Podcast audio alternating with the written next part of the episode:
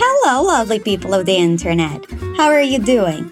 Welcome back to Walk and Talk Level Up, a podcast made for you to train your listening and comprehension skills and practice your pronunciation. I'm Livia Pond, but you can call me Liv.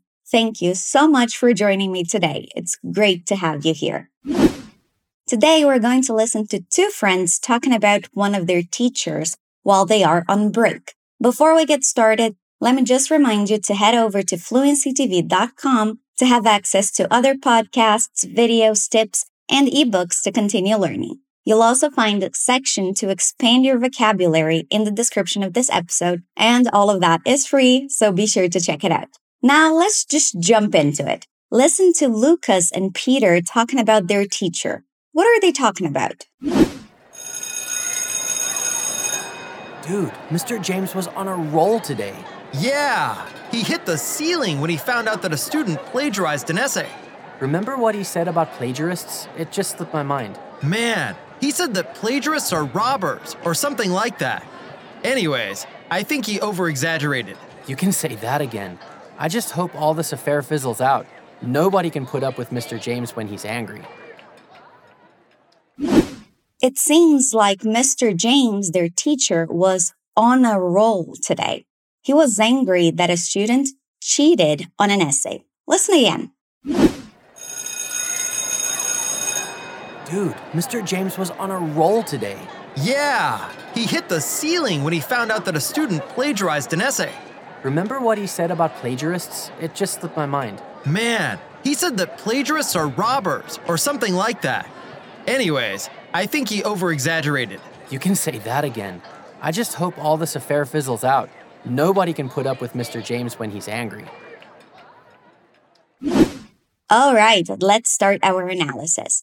We're going to go over the dialogue, and when I ask you to repeat, you should do it out loud, okay? It's important you hear yourself speaking. Our conversation starts with Lucas saying, Dude, Mr. James was on a roll today. Repeat after me.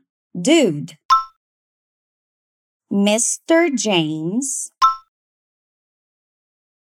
was on a roll today.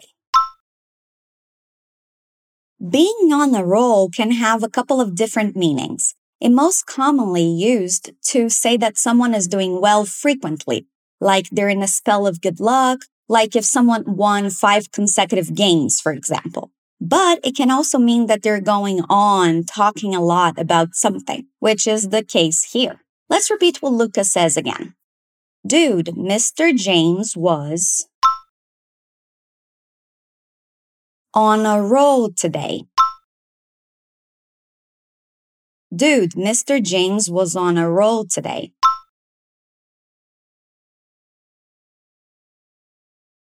Notice the linking sound there.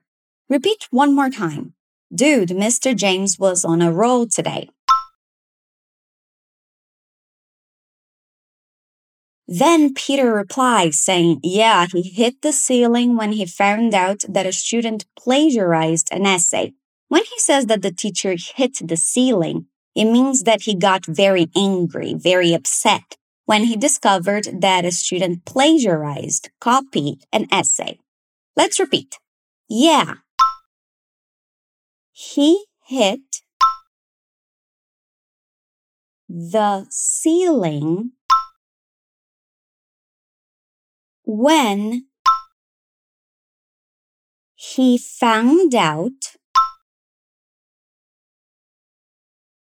that a student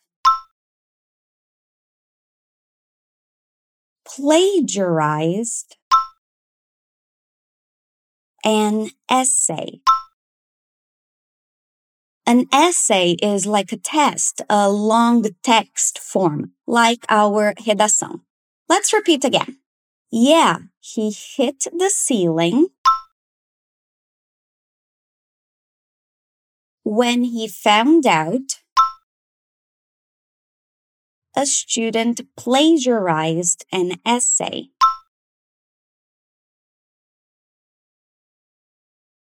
Good job. You can also find the dialogue in writing when you go to fluencytv.com, and that might make it easier to repeat with me, okay? Let's continue. Lucas says, Remember what he said about plagiarists? It just slipped my mind. When we say that something slipped our minds, it means that we forgot about it, that we can't remember. Repeat after me. Remember what he said about plagiarists.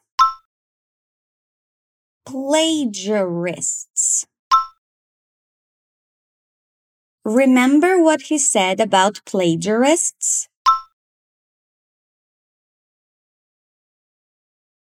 It just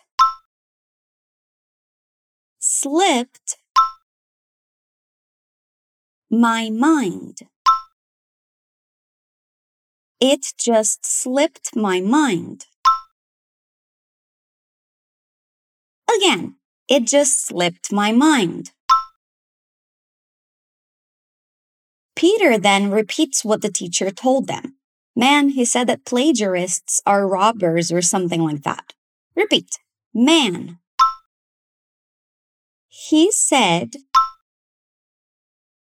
that plagiarists are robbers or something like that. He said that plagiarists are robbers.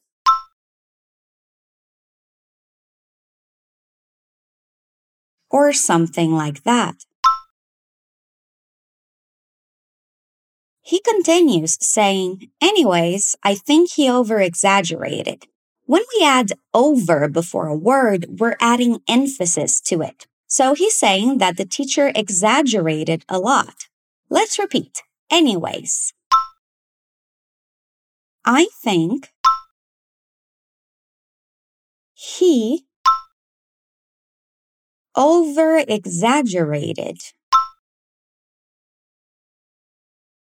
Anyways, I think he over exaggerated. Lucas says you can say that again.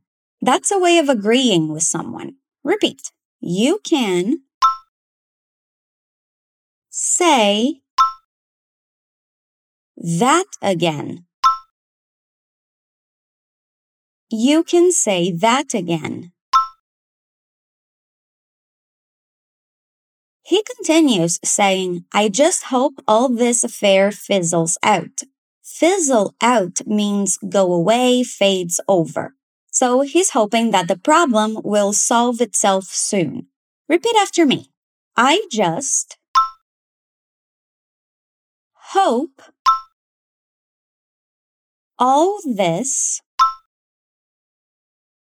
affair fizzles out. I just hope all this affair fizzles out.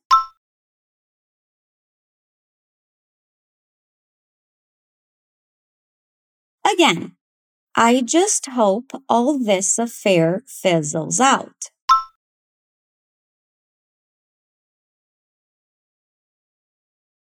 Now we got to the last line of dialogue. Are you still with me?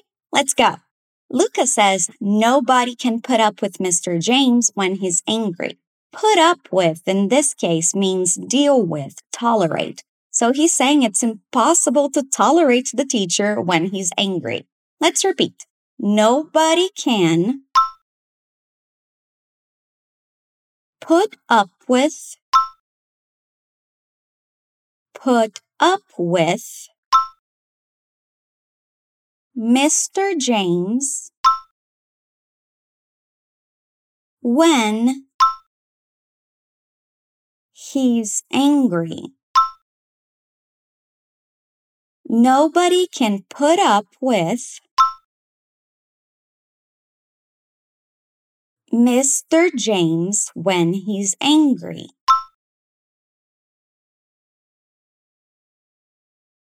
Let's try saying it all at once. Nobody can put up with Mr. James when he's angry.